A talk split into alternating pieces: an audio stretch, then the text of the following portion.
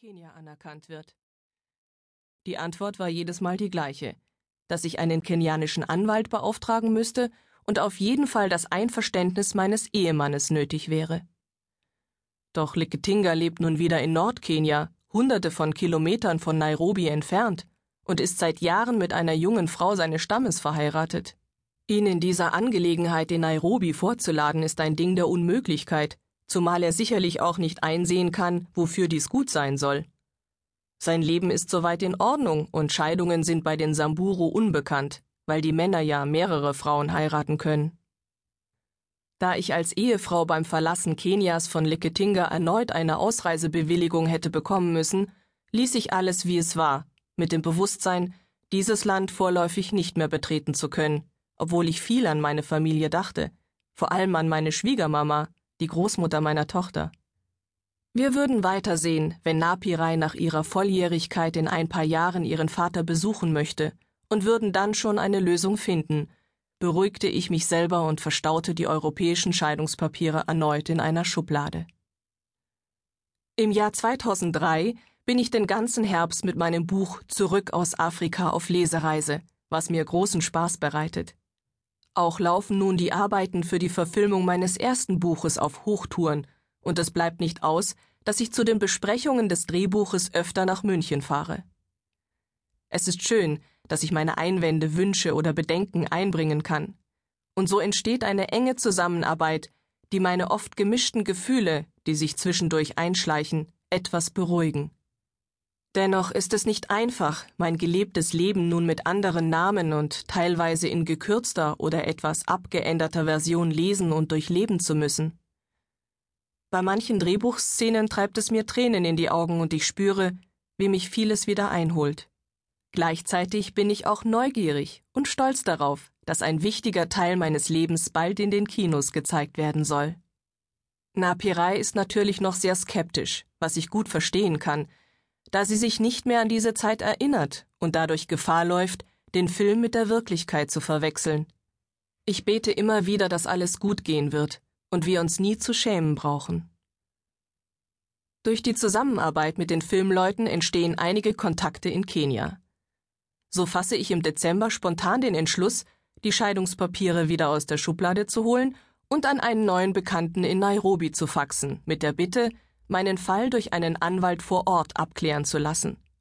Wenn es je eine unkomplizierte Möglichkeit für die Anerkennung meiner Scheidung in Kenia geben sollte, dann jetzt, wo wir sachkundige Leute vor Ort kennen. Verlieren kann ich nichts, und so warte ich die Antwort einfach ab. Die Lesetour nimmt mich auch zu Beginn des neuen Jahres noch sehr in Anspruch.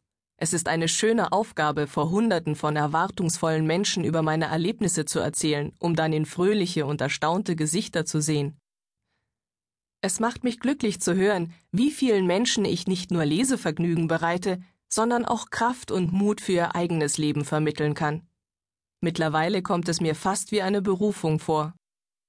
Weil ich davon so erfüllt bin, realisiere ich zu spät, dass sich zu Hause eine private Katastrophe ereignet hat. Mein Lebensgefährte hat sich ganz leise aus unserer Beziehung geschlichen. Als ich es endlich bemerke, ist es schon zu spät. Ich bin tief traurig und gleichzeitig wütend. Wieder ist etwas zerbrochen, was ich so nicht erwartet hätte. Nun weiß ich aber auch, dass, bei aller Liebe, meine inzwischen weltweit bekannte Vergangenheit für einen Mann an meiner Seite nicht einfach zu ertragen ist. Nach dem Spielfilm wird dies wahrscheinlich noch problematischer. Dennoch möchte ich meinen Weg nicht mehr verlassen. Ich liebe meinen Beruf, der mir die Möglichkeit bietet, sowohl hier als auch in Afrika zu helfen. Meine Bücher tragen bei vielen Menschen zu einem besseren Verständnis zwischen Weißen und Schwarzen bei, wie ich zahllosen Leserzuschriften entnehmen kann. Gibt es eine schönere Aufgabe? Gerade weil ich selbst einem Mischlingskind das Leben schenken durfte? Für mich steht fest, ich werde weiterhin alles in meiner Macht Stehende tun, um mit Energie, Kraft und meinem Bekanntheitsgrad zu helfen. Dieses Wissen hilft mir bei der Aufarbeitung meiner Trauer um die zerbrochene Beziehung zu meinem Lebenspartner. Ich stürze mich noch mehr in die Arbeit. Die Freizeit verbringe ich mit meiner Tochter oder bei langen Wanderungen in den von mir geliebten Bergen. Einige Wochen später bekomme ich den Bescheid aus Nairobi, dass meine europäischen Scheidungspapiere auch in Kenia rechtsgültig seien und dass ich vor 14 Jahren meine Tochter nach kenianischem Recht nicht entführt habe, da ihr Vater damals die Einwilligung zur Ausreise gab, auch wenn dies natürlich aus seiner Sicht nicht für immer gedacht war. Bei dieser Neuigkeit spüre ich eine große Befreiung und Erleichterung. Nachts dagegen verarbeite ich nach Wochen noch die zerbrochene Beziehung. Ich schlafe schlecht und träume viel.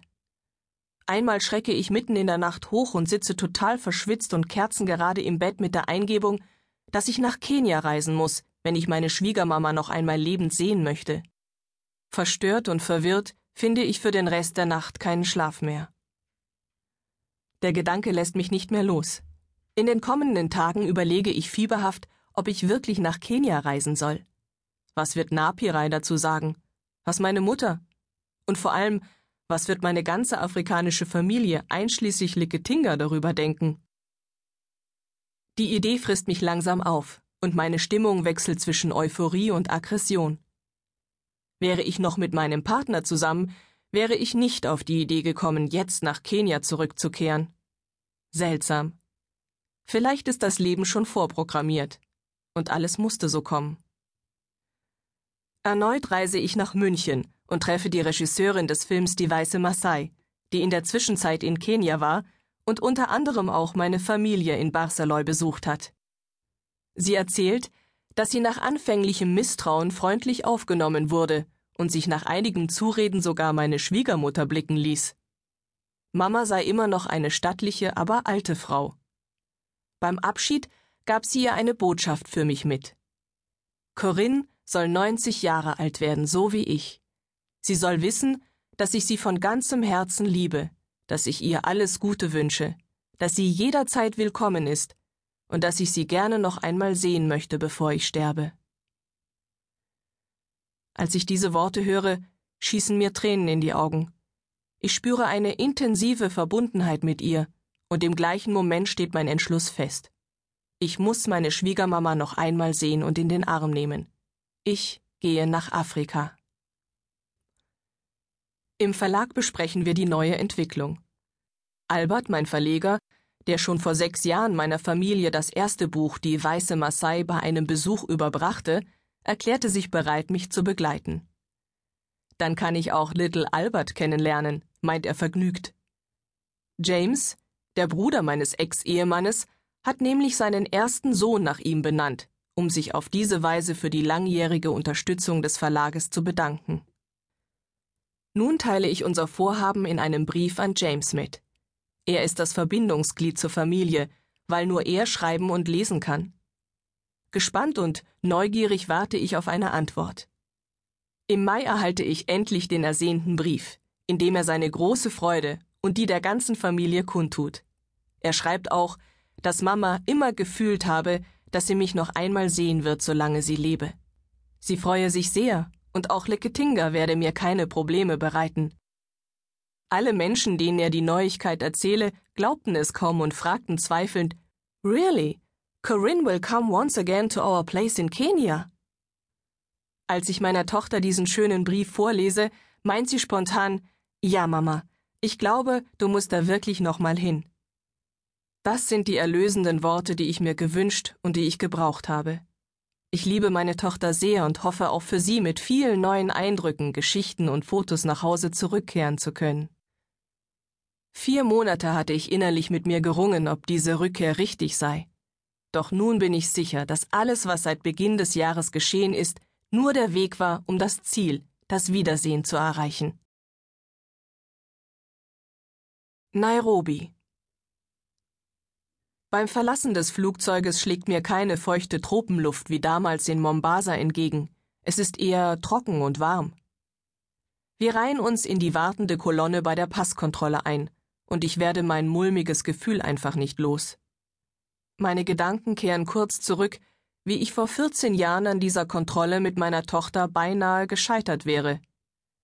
Damals schwitzte ich Blut und Wasser, als ich die vielen Fragen beantworten musste. Warum reisen Sie ohne den Vater Ihrer Tochter aus? Wo ist Ihr Ehemann? Wie lange bleiben Sie außer Landes?